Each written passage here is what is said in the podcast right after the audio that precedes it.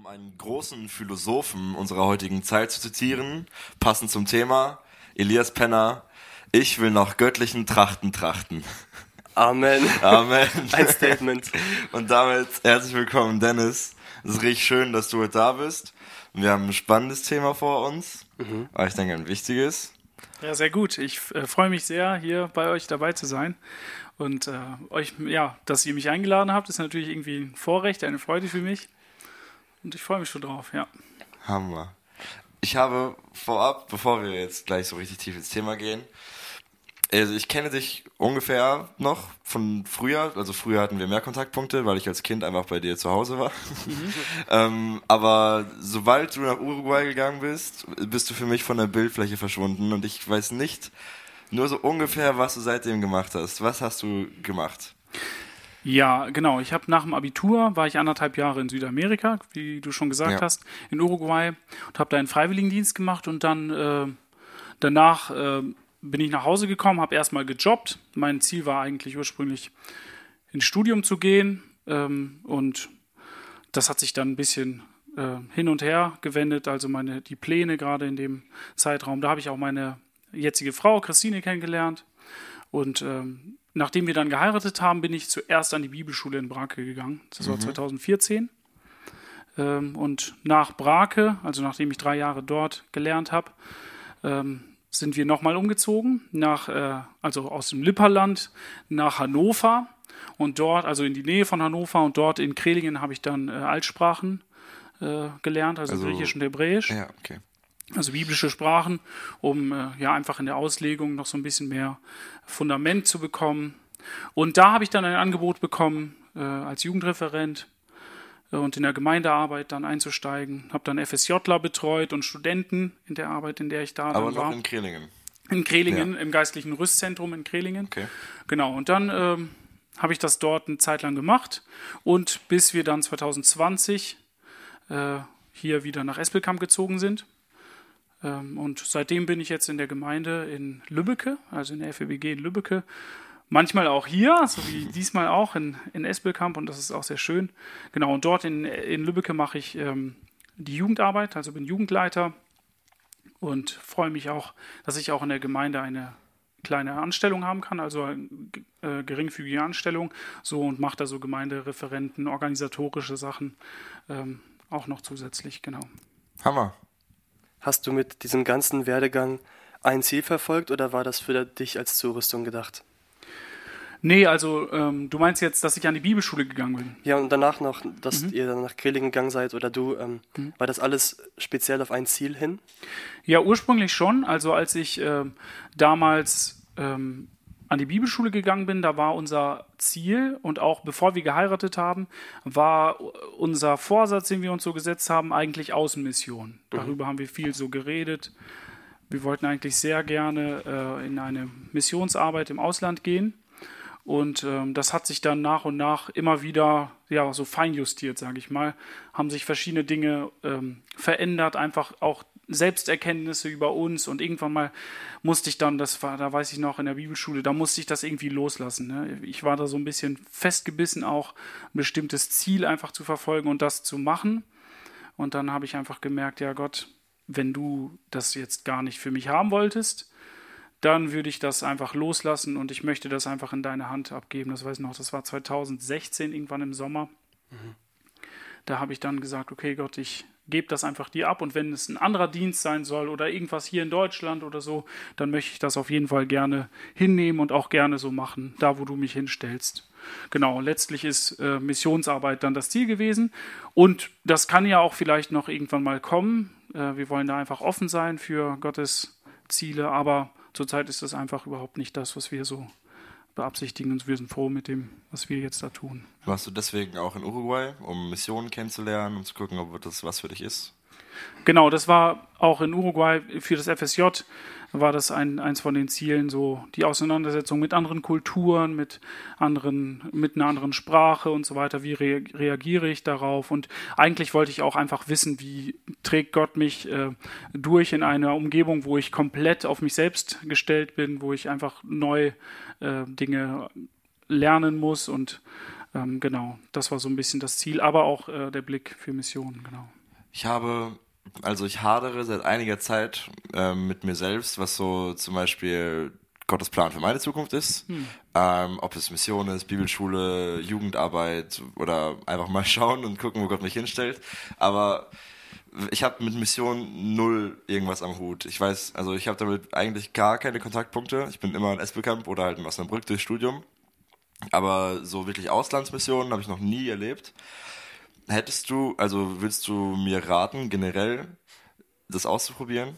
Oder sagst du, man muss schon das Gefühl haben, dass man gesendet wird von Gott?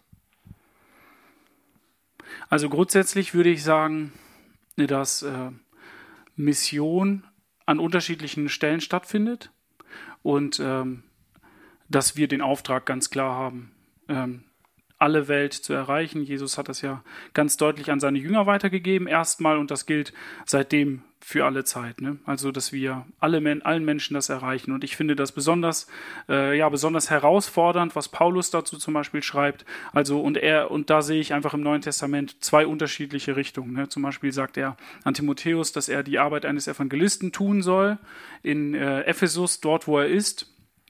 Und das heißt, das ist Missionsarbeit. Ne? Äh, Menschen zu erreichen, dort, da wo schon eine Gemeinde existiert. Und dann schreibt Paulus aber an einer anderen Stelle, dass er keinen Raum mehr hat für Arbeit von, also und dann nennt er einen ganz großen Bereich, weil da schon alles getan ist. Er möchte damit nicht sagen, dass alle Leute gläubig geworden sind, oder dass es da niemand mehr gibt, der das Evangelium nicht kennt, sondern möchte einfach sagen, seine Arbeit als Pioniermissionar, der Grenzen überschreitet und das Evangelium wie so komplett in eine neue Umgebung bringt, dass das sein, sein Fokus ist. Ne? Und da sagt er auch, da, darauf setzt er seine Ehre. Also das ist seine spezielle Aufgabe. Ne? Und das, das heißt, das ergänzt sich, das muss man nicht, darf man nicht gegeneinander ausspielen. Und ich würde einfach sagen, wenn du also diese Frage hast, grundsätzlich, dann und wenn du die Möglichkeit hast und wenn du, wenn du dafür betest und Gott das irgendwie ermöglicht, warum nicht? Also das einfach auszuprobieren, auch mal im Ausland auszuprobieren. Ich denke, dass es auch ein bisschen damit zusammenhängt, was für Gaben man hat, was für Fähigkeiten. Bei manchen würde es, manche würden wahrscheinlich sofort von sich selbst eher tendenziell sagen, das passt nicht zu mir. Also von den Charakter, von dem äh, nicht nur vom Charakter, auch von den Gaben, die Gott mir gegeben hat. Da sehe ich deutliche Hinweise, dass das im Ausland nichts für mich ist. Ähm, und andere würden vielleicht äh, das eher offener angehen können und sagen, okay, ich probiere das mal, weil ich sowieso ein Fable für Sprachen habe oder sowas. Ne? Also sowas sp spielt da mit rein. Aber ich denke, Gott ist darauf auch nicht begrenzt. Wenn Gott Berufung ausspricht, dann macht er das und befähigt dann anschließend auch für die Sachen, die er ja, vorgesehen hat. Mich erinnert das auch daran, was über Dienste gesagt wird, dass man einfach Dienste ausprobieren soll, um herauszufinden, ob man einen Dienst denn mag. Weil oft hat man nicht diesen klaren Ruf in einen Dienst, sondern probier es aus, mach Praktika und arbeite mal mit und mhm. dann wird man ja auch erfahren, ob es was für einen ist. Was ich mich gerade frage, hast du denn so ein, eine Zeitspanne oder einen Moment gehabt, wo du gemerkt hast, Außenmission könnte was für mich sein? Gab es so ein Ereignis oder wie hast du das für dich gespürt? Ja, das ist eine gute Frage.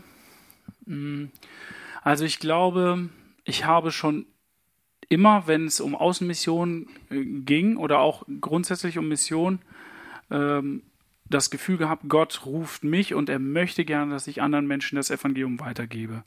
Also es hat immer sehr stark so, so, ein, so eine Frage bei mir ausgelöst, wenn wir Missionstage hatten in der Gemeinde oder so. Ist das etwas, wo, wo Jesus dich hinschickt? Es gibt ja auch so ein Lied, da ähm, wird die Frage, die Gott an Jesaja spricht, ich meine an Jesaja, also wer will gehen, ne? Mhm. also wen soll ich senden, da, da, ist ja auch dieses Lied und dann heißt es mal, Jesus, ich will gehen, sende mich. Ne? Und ich habe mich halt immer gefragt, ist das etwas, was ich wirklich von Herzen sagen kann.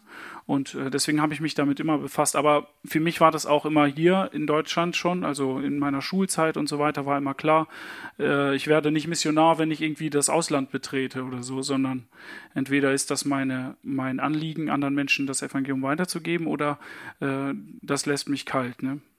Also das heißt, es war eigentlich schon schon immer so. Selbst, ich erinnere mich sogar einmal als Kind, da war ein Missionar bei uns in der Gemeinde, als wir noch im anderen äh, Gemeindehaus waren zur Miete, bei den Mennoniten.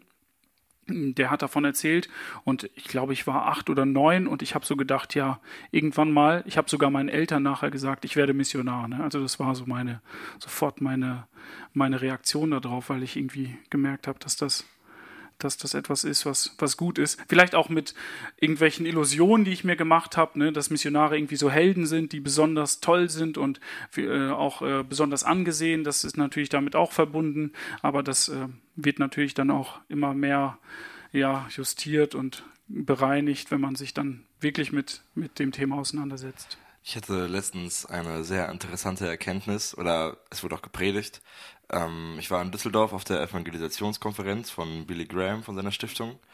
Und dort hat ein Prediger, ich glaube der aktuelle Leiter von Open Doors, ich weiß leider nicht, wie er heißt, aber er hat gepredigt und meinte, ja, also er hat über verfolgte Christen geredet, aber das passt gerade, ähm, dass wir die oft als Helden sehen und dass wir voll Respekt vor verfolgten Christen haben ähm, und ist ja auch zu Recht, was sie schaffen, in Anführungszeichen, ist ja heftig, auch wenn die für den Umstand einfach nichts können.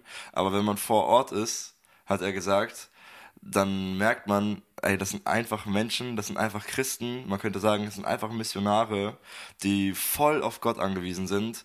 Die machen da gerade in dem Moment also die sehen nicht aus wie Helden, die machen einfach, was Gott denen sagt. Mhm. Und genau das können wir halt hier auch machen. Und die sind dann genauso Helden, wie wir hier Helden sind. Oder die sind genauso wenig Helden, wie wir wenig Helden sind. Sondern bei denen ist halt absolut Gott im Zentrum. Ich habe das, ich fand das sehr interessant. Mhm. Ja, gute Beobachtung. Ja.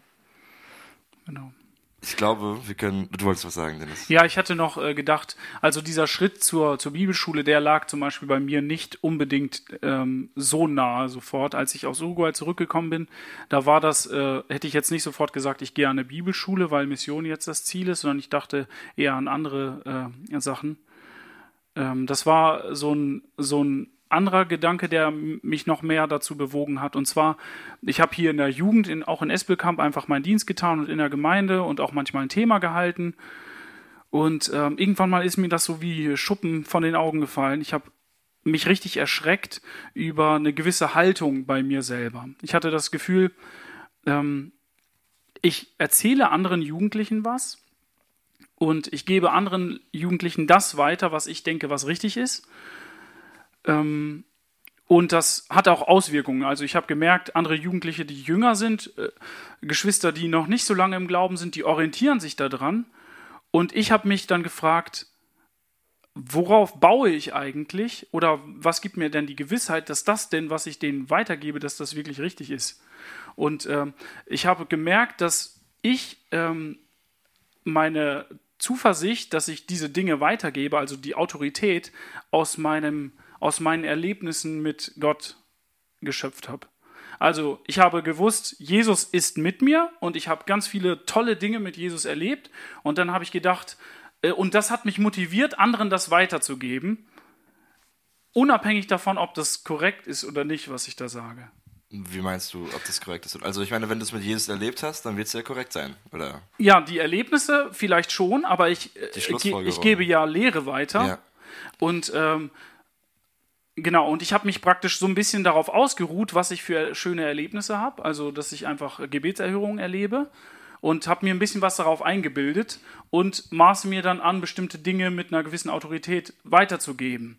Obwohl ich mich gar nicht so intensiv damit befasst habe, ob das wirklich mit Gottes Wort übereinstimmt.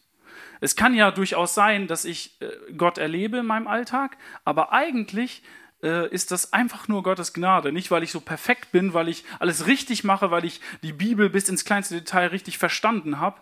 Deswegen schenkt Gott mir diese Erlebnisse, sondern aus seiner Gnade. Also trotz meines falschen Denkens zum Teil, meiner falschen Einstellung und so weiter. Und das hat mich so ein bisschen geerdet, dass ich gemerkt habe, okay, gut, ich darf mich nicht darauf ausruhen, dass ich irgendwie schöne Erlebnisse und Erfahrungen mache, sondern ich muss das fundieren. Ich muss wirklich fragen, Gott, wie, wie, wie meinst du das denn? Und wenn ich anderen etwas weitergeben möchte, dann darf ich das nicht darauf bauen, dass ich irgendwie schöne Erfahrungen und Erlebnisse habe, sondern dann darf ich das nur darauf basieren, dass sein Wort, also die Bibel, die Autorität da, dahinter ist. Und wenn das damit nicht zusammenpasst, dann ist es egal, ob ähm, ich irgendwie mutig bin, weil ich gewisse Erfahrungen, schöne Erfahrungen mit Gott habe. Ne? Genau. Und deswegen bist du dann auf die Bibelschule gegangen, damit das fester wird, denn die Lehre fester wird sozusagen. Genau, dass ich mich auseinandersetze damit, warum glaube ich äh, diese Dinge, warum, äh, wer ist Gott, äh, mich mit, mit Fragestellen auseinandersetze, setze, dass ich nicht einfach nur mit so Halbwissen, mit so gefährlichen äh, ja, ja, Ja. Theorien oder so daherkomme und äh, alles irgendwie begründe, weil ich gut plappern kann oder so, sondern dass ich das halt wirklich, also nur weil man irgendwie nicht auf den Mund gefallen ist, heißt es nicht, dass es korrekt ist, was Ja. man sagt. Ne? Stimmt. Ich fand auch den, ich finde den Punkt sehr wichtig, dass du, ich weiß nicht, wie alt du warst, als du auf die Bibelschule gegangen bist. Wie alt warst du? 24. 24. Ja, okay, dann noch ein bisschen älter als ich jetzt. Aber ich hatte, ich habe letztens auch mit jemandem geredet, der ungefähr so alt ist wie du und der mir gesagt hat, so Philipp, wie alt bist du? Ja, jetzt so 20, 21 bald. Und so, ja, du bist gerade voll das Vorbild für die, die neu in die Jugend kommen. Ich war so, nein, ich bin 20, ich bin halt Philipp, was, warum bin ich ein Vorbild?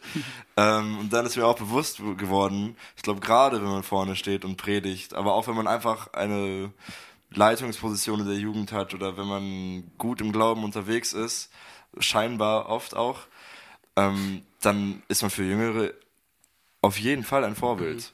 Und deswegen ein kleiner Appell an die, die so alt sind wie ich oder älter sind. Ihr seid ein Vorbild.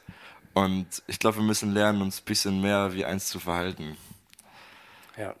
Und das kann man, indem man Ja, Mann, sag es. zum Beispiel auf die Kleidung achtet. Richtig, Ja, gute. Überleitung.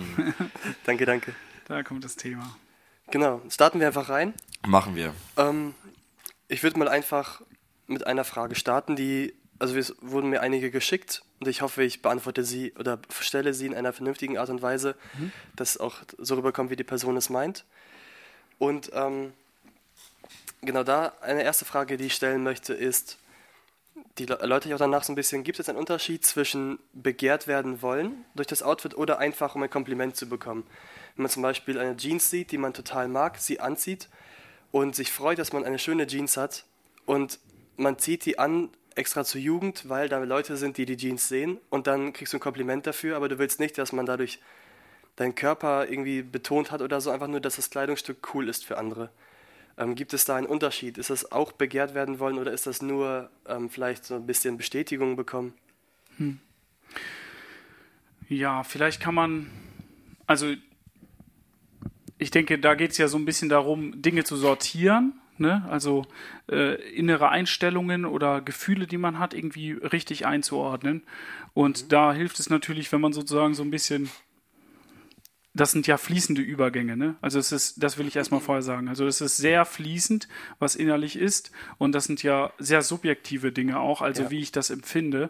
Und ähm, manchmal fällt es sogar schwer, das in Worte zu fassen, was man da so richtig empfindet. Aber vielleicht hilft es einfach so verschiedene Kategorien erstmal zu benennen. Ne? Also jetzt wurden uns hier vorgegeben, begehren, also begehrt werden wollen. Das hatte ich ja auch gesagt, dass man praktisch dieses Hurengewand, in dem Thema hatte ich das ja äh, so gesagt, einfach wie der Sprücheschreiber das macht. Da hat eine Frau ganz bewusst reizende, aufreizende Kleidung gewählt, kurz geschnitten, ähm, eng äh, anliegend und so weiter, tief, tief ausgeschnitten, um Blicke auf sich zu ziehen, auf eine erotische Weise damit irgendwie zu wirken und dann halt äh, anzudeuten, dass Intimität irgendwie möglich ist oder so und das ist eigentlich ein falsches Spiel. Ne? Das wäre auf jeden Fall etwas, wenn das das Ziel ist, das wäre begehrliche Blicke wecken zu wollen. Ne? Und da gibt es dann, denke ich, vielleicht das bewusster oder unbewusster. Ich denke, dass es manchmal auch so ist, dass man das vielleicht nicht, ähm, nicht so ganz bewusst macht, aber dass man das trotzdem auf eine gewisse Weise irgendwie lassiv sich irgendwie bewegt oder verhält. Genau.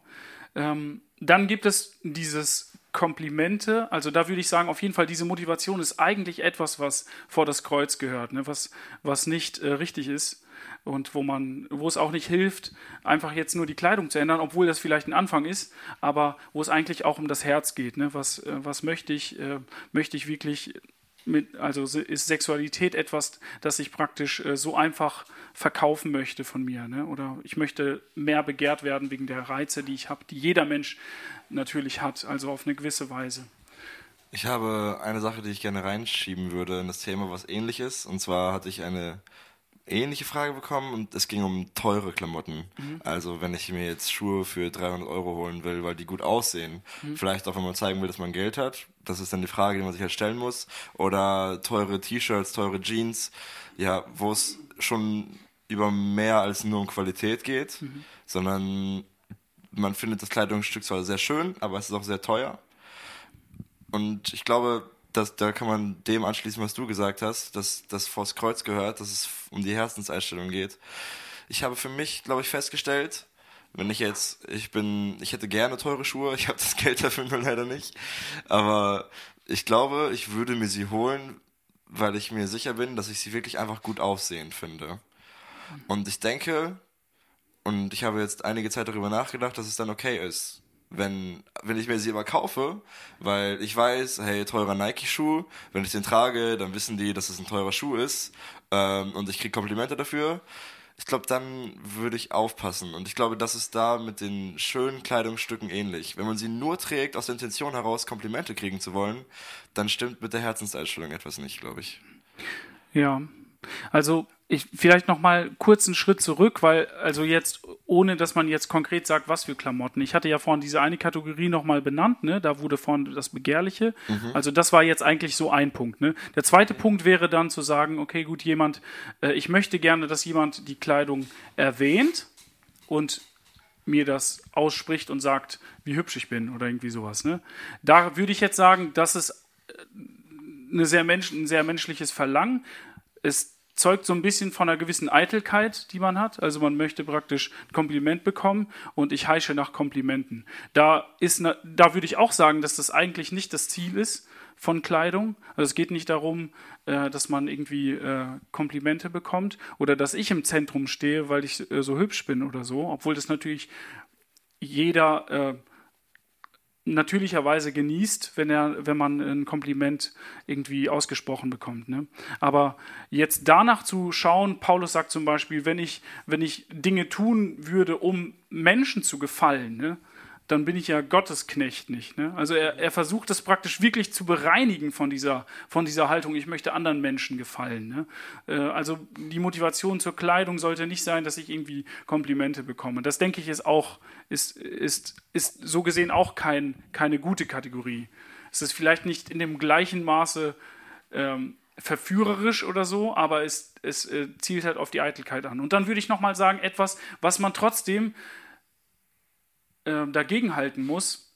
Ich glaube, es gibt auch das natürliche Verlangen, ähm, etwas anzuziehen, was, äh, eine ange was angenehm ist.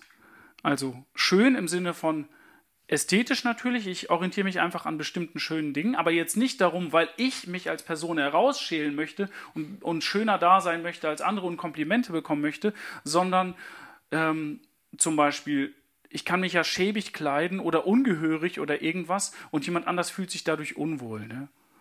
Ähm, wisst ihr, wie ich meine? Und, und, ja. und die andere Situation ist halt, ich suche mir Kleidung aus, die passend ist, die dem anderen das Gefühl gibt, jetzt nicht wertlos zu sein oder äh, mit Neid auf mich zu blicken oder so, sondern einfach in, angemessen für die Situation, angemessen für die Begegnung und so weiter. Mhm. Ne? Das heißt, auf eine schöne Weise. Aber jetzt gar nicht darum, dass ich ein Kompliment dafür bekomme. Ich stehe da nicht so im Zentrum, sondern ich frage mich sozusagen, was ist, was ist gut, was passt sozusagen. Ne? Ähm, und ich, ja, und da ist auch wieder, ich glaube, diese innere Haltung, das so zu unterscheiden, das ist etwas, was so ein bisschen damit zu tun hat, dass man sich damit befasst und dass man auch äh, Reife da entwickelt, ne? dass man das sieht. Ich bin, soll da gar nicht so wichtig sein, sondern es geht eher darum, ähm, steht Jesus im Zentrum und die Kleidung ist jetzt nicht das Ausschlaggebende. Ne? Ähm, Zum Beispiel wie Sonntag halt Hemdtag ist. Verpflichtend. Bei, Verpflichtend. bei den Jungs. genau. Weil das zum Anlass passt. Steifer Kragen, genau, gut gebügelt. genau.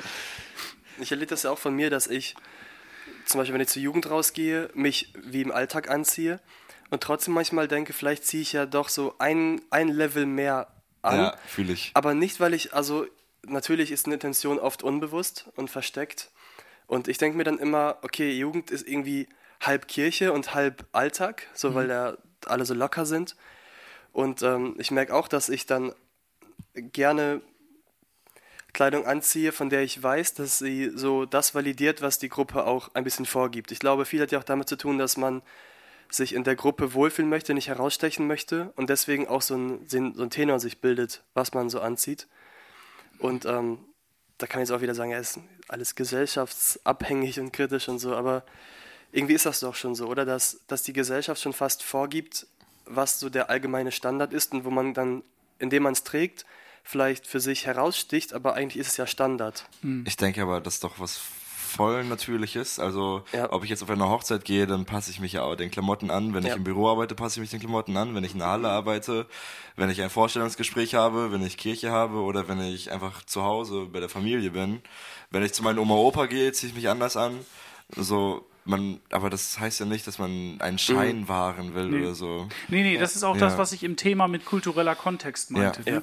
Also man fragt sich nicht, äh, was wurde vor 200 Jahren getragen und was ist, und dann äh, ziehe ich das an, weil das äh, perfekt ist. Also die Kultur ist nicht irgendwie schlecht oder ist irgendwie äh, das Nonplusultra, sondern es ist einfach der Rahmen, in dem wir uns bewegen und in diesem Rahmen finden dann halt auch Signale statt. Ne? Also ich frage mich natürlich, was ist da angemessen so am, am äh, ich würde keine Strandbekleidung anziehen, wenn ich zum Gottesdienst gehe, weil ja. es klar ist, das ist nicht der Strand, sondern mhm. das ist der Gottesdienst. Mhm. Ne? Also man passt sich natürlich an und das darf man nicht verurteilen, sondern das gehört einfach dazu. Menschen verstehen halt die Signale dann nur, wenn, wenn man irgendwo äh, dazu ähm, drin ist. Und man darf jetzt auch nicht solche Maßstäbe, so verrückte Maßstäbe anlegen, dass man alles extrem pingelig sozusagen beurteilt, was andere Leute da anziehen oder so. Das ist jetzt auch nicht das, das Ziel, sondern es geht ja eher darum, was sind so grobe Linien für mich selber. Ja. Ne? Genau. Mhm. Ich habe eine Frage, die mich wirklich brennend interessiert und ich denke auch da schon sehr lange drüber nach. Wenn ich an einen Strand gehe und es sind viele Frauen in Bikinis und leicht bekleidet und ich habe ein Problem mit meinen Augen, ähm, ist es dann mein Problem, weil ich ein Problem mit meinen Augen habe, weil ich mich nicht im Zaum halten kann? Oder sind die Frauen schuld, die sich leicht bekleiden? Oder ist es ein Mittelmaß, dass beide ein bisschen weniger machen müssen? Also muss ich komplett auf sie achten und den Strand meiden? Oder müssen sie komplett auf mich achten und sich anders anziehen? Verstehst du, was ich meine? Ja, klar. Ähm, ja, also es ist wahrscheinlich rein aus praktischer Hinsicht äh, nicht deine Aufgabe. Ja, äh, klar. Ne? Also es bringt ja praktisch nichts, zum Strand zu gehen und allen erstmal zu sagen, dass sie sich ja. was anziehen sollen und dann kann ich da schwimmen gehen oder so. Ne? Ähm, das heißt, also ich würde sagen, dass es grundsätzlich erstmal deine, deine Haltung ist. Ne? Und Jesus, der macht das ja ganz radikal, wenn er sagt, wenn dich etwas zur Sünde ver verführt, ne, zum Beispiel dein Auge, dann reiß es aus. Oder deine Hand, dann hack sie ab. Oder dein, was ist da noch? Jetzt habe ich irgendwie.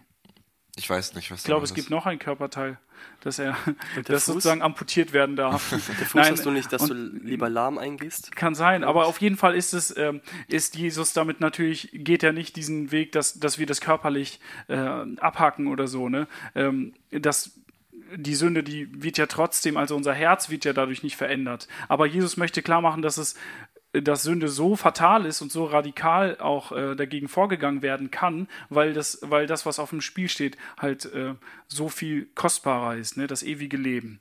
Und deswegen denke ich, kann man schon sagen, wenn, wenn man wirklich, wenn man Probleme damit hat an, an einem Strand, weil man immer wieder in Sünde fällt dadurch, ähm, dass man dann sagen kann, okay, so leid es mir tut, so schön ich das Meer finde, die Strände, die, äh, also wenn der Strand nicht, Strand nicht leer ist oder, oder ich einfach in der Natur irgendwo ja. bin oder so, dann äh, sollte ich das meiden. Dann, dann ja. Ähm, ich glaube, da ist man als Christ nochmal in einer anderen Verantwortung. Also zumindest ein Stück weit. Wenn ich jetzt weiß, da kommt jemand hin, der ein Problem damit hat, ähm, dann werde ich mich ja nicht so leicht bekleiden wie sonst. Oder glaubst du, dass man da sagt, so hey, bei aller Liebe, aber wenn wir anfangen, auf jeden Einzelnen zu achten, dann wird am Ende nichts erlaubt sein. Also wenn, wenn Sachen schnell ein Anstoß sind und man auf jede Sache eingehen soll, dann wird es irgendwann sehr unpraktisch. Also wenn man Ich nehme das Beispiel jetzt, wenn man im Gottesdienst sagt, dass eine Person am Sonntag das Schlagzeug zu polarisierend findet, sollte man das Schlagzeug weglassen. Oder ist es dann ein individuelles Problem der Person, dass man das Schlagzeug nicht okay findet? Halt auf Kleidung bezogen. Ja, also das, ich würde sagen, dass das erstmal äh, unterschiedliche Themen sind, also ein Schlagzeug Ja, und ja, Kleidung. aber ich meine vom Ding her. Also, ja, also, ja, genau. also hier geht es wieder um Kultur, ne? Also so das übergeordnete Prinzip ist Kultur und ich denke, ähm, dass das Schöne an Kultur ist ja, dass es etwas, etwas ist, was man ständig aushandelt. Also Kultur sind ja Lebensstrategien einer Gesellschaft und ähm, man, also das zeigt sich sozusagen in der Kleidung, wenn, ich, wenn wir irgendwie schwimmen gehen. Und wir müssen ja im Hinterkopf haben, das haben wir ja in der Jugendstunde beim Thema äh, schon bedacht, dass sich unsere Kultur gewandelt hat, sehr stark. Und dass Dinge, die früher No-Go waren, heute äh, möglich sind durch äh, eine durch einen ziemlich starken Einfluss von der sexuellen Revolution. Ne? Das heißt, am Strand ist es tatsächlich, kann es tatsächlich sein, dass äh, wir ähm, Kleidung, kleidungsbedingt so auftreten, dass es eigentlich ganz stark mit Reizen spielt, was uns vielleicht gar nicht mehr so bewusst ist. Ne? Also da würde ich eher sagen, ist es gar nicht verkehrt, einen, Schritt zurückzugehen und zu sagen, ich bin eher ein bisschen mehr bedeckt, weil ich möchte, dass die anderen Leute, die da mit dabei sind, dass sie äh, äh, nicht so diese Schwierigkeiten haben. Ne? Und äh, da auch auf, äh, auf Leute zu achten, die Schwierigkeiten haben, das finde ich äh, total ehrenwert.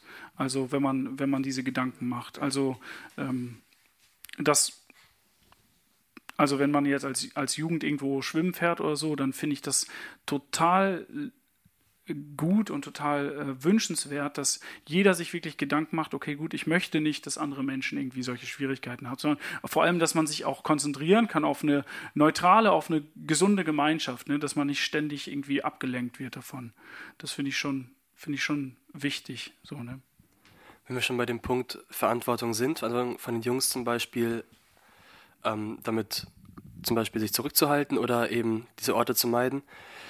Habe ich auch so eine Frage gestellt bekommen, was kann ein Mädchen zum Beispiel tun? Ähm, welche könnte sie sich Prüffragen stellen? Oder gibt es Fragen, die sie sich fragen kann, wenn sie möchte, dass ihr Outfit nicht zu äh, sexuell aufreizend ist? Ja, also wie gesagt, ich hatte ja, äh, ich hatte ja gesagt, dass ich mir ganz einfach machen kann und einfach bestimmte Längen vorgeben kann Ja. oder so. Mhm, Ne? mhm, Das wäre klar. natürlich irgendwie möglich.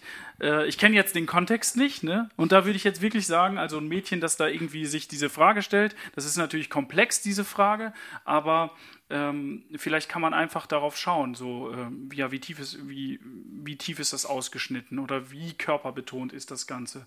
Also das hatte ich ja im Thema erwähnt, ne, dass Männer, dass Gott uns Männer visuell ausgestattet hat und ähm, dass es, dass wir sofort sehen, also sofort auf weibliche Reize anspringen und letztlich gehen diese Gedanken natürlich weiter. Aber ich denke, für, für ein Mädchen in unserem Kontext ist dann äh, so die Herausforderung, einfach zu sagen, was gilt in unserer Gesellschaft wirklich als seriös und als, als äh, ernstzunehmend und als eine Kleidung, die jetzt nicht ähm, mich reduziert auf oder besonders meine, meine, meinen Körper irgendwie zeigt, sondern äh, wo ich ganz klar betone, dass ich äh, ja, das, wo ich andere Werte betone. Ne? Und das sieht man ganz klar in, in, äh, auf, im Arbeitsumfeld oder so. Das, das weicht sich zwar immer mehr aus, es gibt da auch äh, Grenzfelder oder so, ne? aber wenn, wenn man jetzt äh, daran denkt, wie jemand arbeitet, ja, so ein ganz klassisches Beispiel, in einer Beratungsfirma oder so, ne? eine Frau, die zieht sich dann auf eine gewisse Weise an. Sie möchte dann vielleicht noch, noch viel mehr Seriosität zeigen. Ne? Also sie macht das dann nochmal Hemdkragen, äh, Hemd und Kragen und dann so ein Sakko oder so drüber. Das ist vielleicht jetzt nicht der Maßstab, aber dass man so ein bisschen äh, tatsächlich sich eher daran orientiert als an äh, so einem ganz äh, fein, an so Klamotten, wo man dann irgendwie die Unterwäsche sieht oder so. Ne? Also ein persönliches Beispiel bei mir ist, ich habe mal eine Prüfung geschrieben, äh, das war glaube ich im Abitur und dann hat vor mir ein Mädchen gesessen, Also wir haben auch die Tische so verteilt und dann hat vor mir ein Mädchen gesessen, das, wo man halt die Unterwäsche sehen konnte. Aber so richtig halt raus. Also der äh, Rücken war frei und halt äh, Reizunterwäsche hat rausgeschaut. Ne? Und für mich war das als junger Mann richtig herausfordernd, mich zu konzentrieren. Also ich musste mich halt ganz bewusst sagen, okay, gut, ich äh, muss mich auf, auf meine Arbeit konzentrieren und nicht auf, äh, auf, das, auf, das, was ich da halt denken könnte. So, ne? Ähm, und ich weiß nicht, ob sie das bewusst gemacht hat, ich denke mal nicht, ich unterstelle ihr das nicht, aber nur, ich erzähle das nur, damit den Mädchen das oder den jungen Frauen das auch bewusst ist. Ne? Ja. Ich glaube, eine Frage, die sich viele, und da bist du auch kurz drauf eingegangen, ähm, gestellt haben, ist, wenn die Gesellschaft sich immer mehr ins Negative wandelt, wenn sie immer und immer freier, liberaler wird und wir dann irgendwann das Extrem haben könnten, dass alle nackt rumlaufen, dann ist ja trotzdem nicht der Weg zu sagen, passt euch der Kultur an, sondern irgendwo ist diese Grenze erreicht. Irgendwo ist diese Grenze von, ich sag mal, Keuschheit erreicht mhm. wo die Bibel ganz klar sagt, so hey, nein, lass das. Willst du da auch wieder die Antwort geben, du willst keine Maße vorgeben? Ähm, oder sagst du, gibt's, gibt wirklich eine konkrete Grenze, wo so die Bibel sagt, nein, da ist wirklich vorbei, das geht auf keinen Fall? Also ich denke, es, es gibt solche Grenzen bestimmt. Ähm, also das ist ja so ein bisschen ähm, wie sagt man, also, dass man, dass ich jetzt so spekulieren müsste, ne? Wie sieht die Zukunft aus ja. oder in 15 Jahren wäre es so und wie würde ich dann reagieren oder so, das kann ich natürlich nicht sagen, aber ich denke auf jeden Fall, dass man als Gemeinde auch äh, bewusst in einer Gegenkultur leben muss an verschiedenen Punkten. Das tun wir ja auch.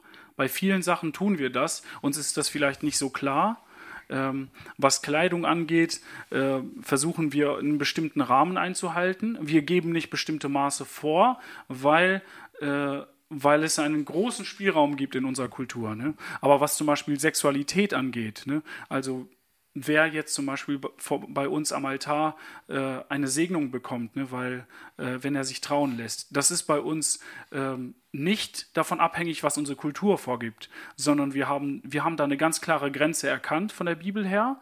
Unsere Gesellschaft geht darüber hinaus, also da werden zum Beispiel Gleichgeschlechtliche gesegnet und ihnen wird äh, eine Ehe zugesprochen. Das tun wir von unserer Gemeinde aus nicht, weil wir einfach sagen, okay, da, da, da sehen wir einen Widerspruch. Und da äh, denke ich, da kann sich natürlich auch in der Kleidung irgendwann mal äh, so ein ganz klarer Widerspruch aufzeigen, dass wir sehen, nee, das, äh, was, in unserer, was in unserer Gesellschaft zurzeit gang und gäbe ist und nur möglich, also es gibt praktisch keine vernünftigen Wege mehr, sich zu kleiden und in der Gesellschaft akzeptiert zu sein, dann gehen wir halt diese unvernünftigen Wege und kleiden uns konservativer und strenger und machen da eine Grenze. Und dann müsste man wahrscheinlich wirklich sagen, das Prinzip, was wir hier sehen, widerspricht komplett, unsere Kultur widerspricht komplett den Prinzipien und da ziehen wir auch eine Grenze. Ne? Ähm, aber derzeit ist es ja eher so, dass unsere Gesellschaft ähm, sehr individualistisch ist, also dass man sehr betont, dass es in der persönlichen Freiheit liegt und da können wir, hat jeder von uns die Freiheit, einfach diese Prinzipien, die wir in der Bibel haben, umzusetzen und sich daran zu orientieren. Ne? Ja. Aber in dem Kontext, also ich finde, dass man das manchmal so unterschätzt, was der Kontext alles äh, mit sich bringt, also unsere Geschichte und so weiter. Ne? Dass man dann nicht einfach sagt, okay, gut, wir schreiten jetzt 100 Jahre zurück und, oder 200 Jahre und machen dann das, was die damals gemacht haben. Ne? Ich habe noch eine Frage auch bekommen. Du sagtest, dieses Beispiel von der Person, die du kennengelernt hast, ein Mann, der Frauenkleider getragen hat. Mhm. Und dann da wurde mir die Frage gestellt, was ist denn, wenn ein Mädchen Jungskleidung trägt, weil das auch mittlerweile mehr so ein Ding wird, dass auch Mädels dann so lockere Hosen tragen und lockere Pullis und was auch immer. Ist mhm. das dann auch irgendwie eine Verkehrung oder würdest du eher sagen, das, ist, das, das darf man, das ist Unisex mhm. sozusagen mhm. vom Schnitt? Ja, also ich, da würde ich halt, äh, bei dem Mann, da war das halt ein relativ deutlicher Fall. Da ging es darum, dass er sich femininer gefühlt hat und er wollte gerne als Frau, also ähm, erscheinen. Und dann gibt es ja auch äh, so Drag Queens oder sowas, ne? also die zum Beispiel bewusst Klamotten anziehen, ähm, also Männer, die bewusst weibliche Klamotten anziehen, um darauf aufmerksam zu machen, dass es, dass es nicht nur zwei Geschlechter gibt, sondern viele Zwischenfacetten. Ne? Das ist sozusagen das, was da häufig mit diesem Transvestizismus verbunden ist.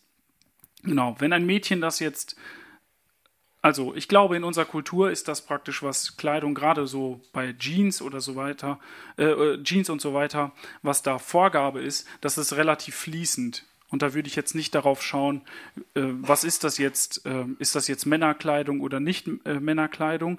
Also wenn das, wenn sie erkennbar ist als Frau, also ich würde sie ermutigen dazu, weibliche Schönheit zu suchen und betonen zu suchen äh, in, in ihrer Kleidung, in ihrer Art, wie sie äh, sich frisiert und so weiter.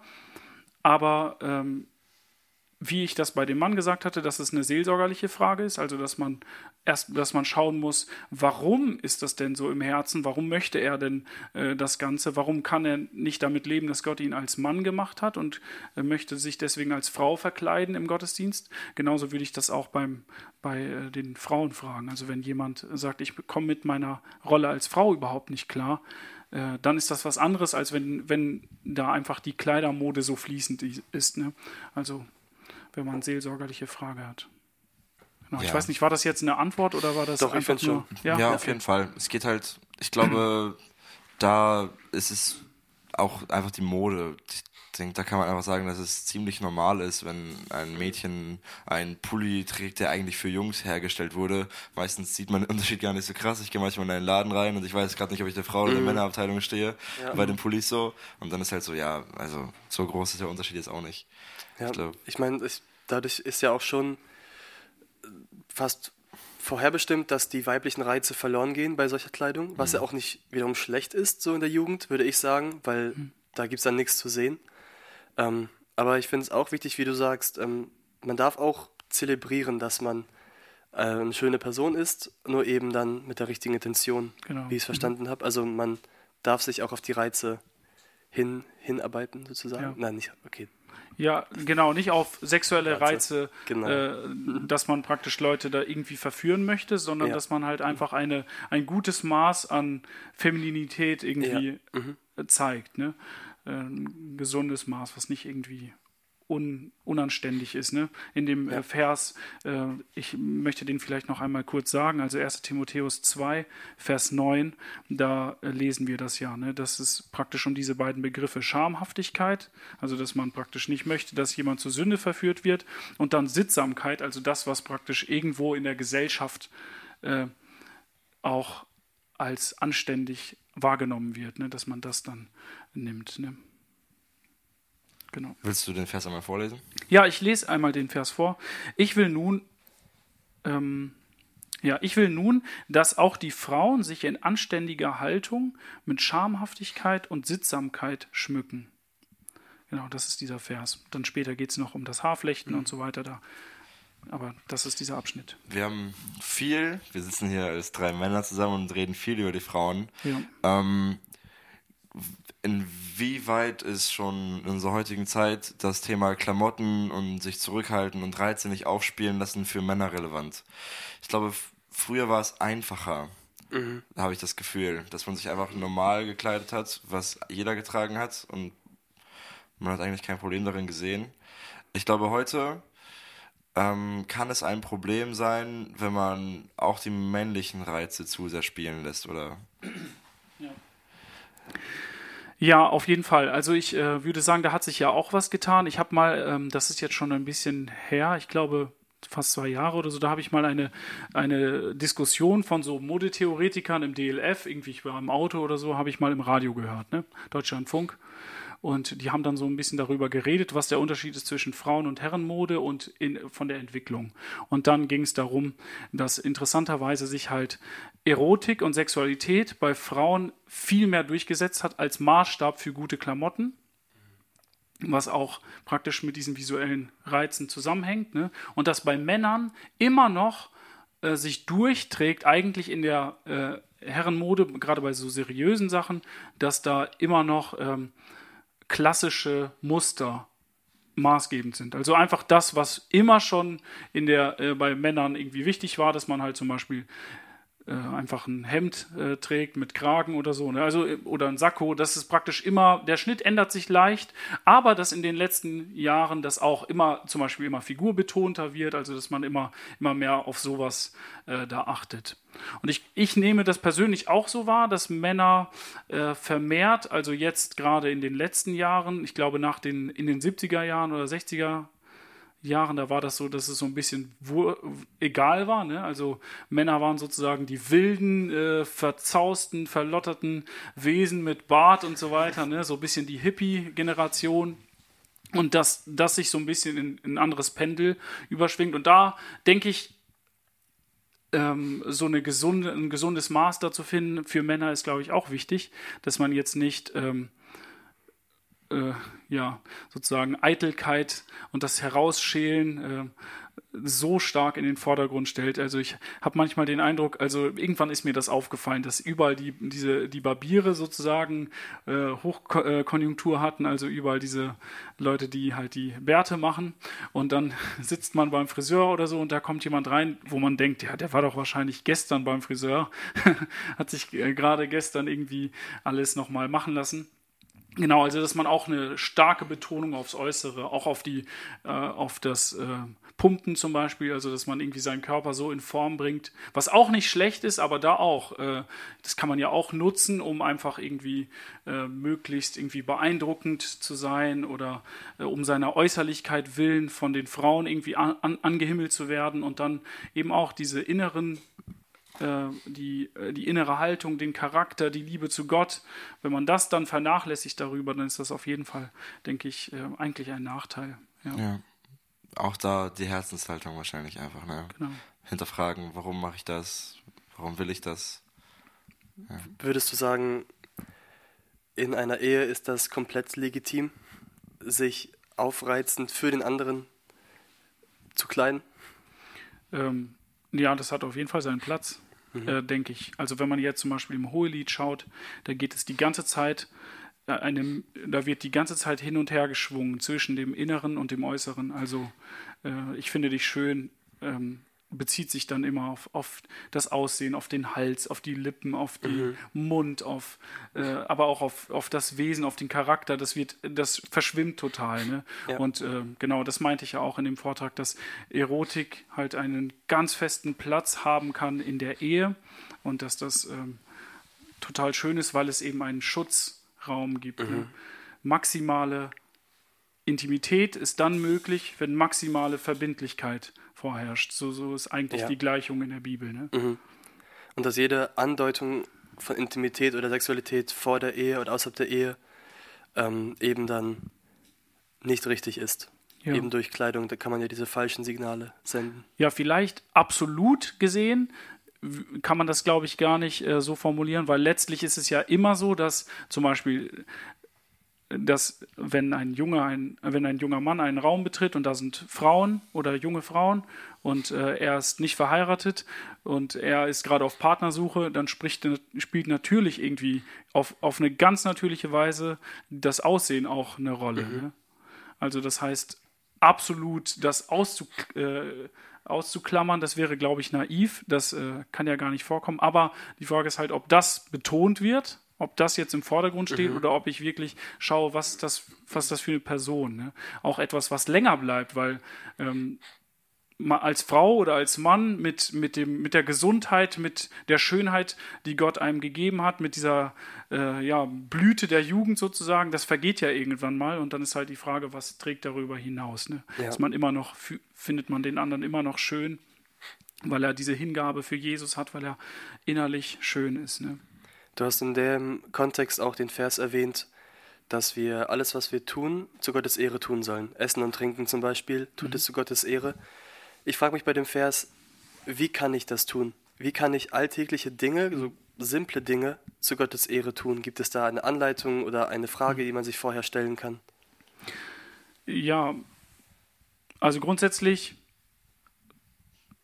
ist, glaube ich, alles, was man mit Dankbarkeit empf empfängt ne, und im Glauben, das ist ja das, was, was Paulus sagt, alles, was man nicht im Glauben tut, das ist Sünde. Und äh, das bedeutet, glaube ich, einfach in dieser Übereinstimmung, in der Dankbarkeit, dass Gott mich darin dass Gott mich damit beschenkt hat. Ne? Mhm. Und ähm, dann einfach im Vertrauen darauf, auf, auf ihn, dass man das dann auch durchführt. Ich finde das zum Beispiel beim Essen ist ein ganz praktisches Beispiel. Ähm, es gibt ja diese beiden Extreme, könnte man sagen, beim Essen. Es gibt das Fasten und es gibt das Genießen des Essens. Ne?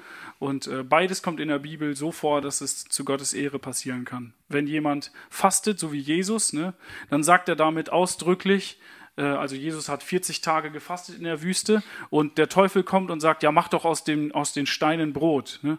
und versucht ihn damit und Jesus sagt, ich lebe nicht, also der Mensch lebt nicht vom Brot allein, sondern von jedem Wort, das aus Gottes Mund hervorgeht. In, in Matthäus äh, 4 ist das nachzulesen. Und das bedeutet, wenn ich faste, dann drücke ich das aus. Ich brauche dich, Gott, mehr als das Essen, mehr als die Nahrung, die du mir gibst, mehr als die Gaben, die du mir schenkst, brauche ich das Essen. Äh, äh, brauche ich dich. Mehr als das, was du mir schenkst. So, jetzt habe ich wieder verwirrt. Mehr als das, was du mir schenkst, brauche ich dich und du genügst mir. Ne?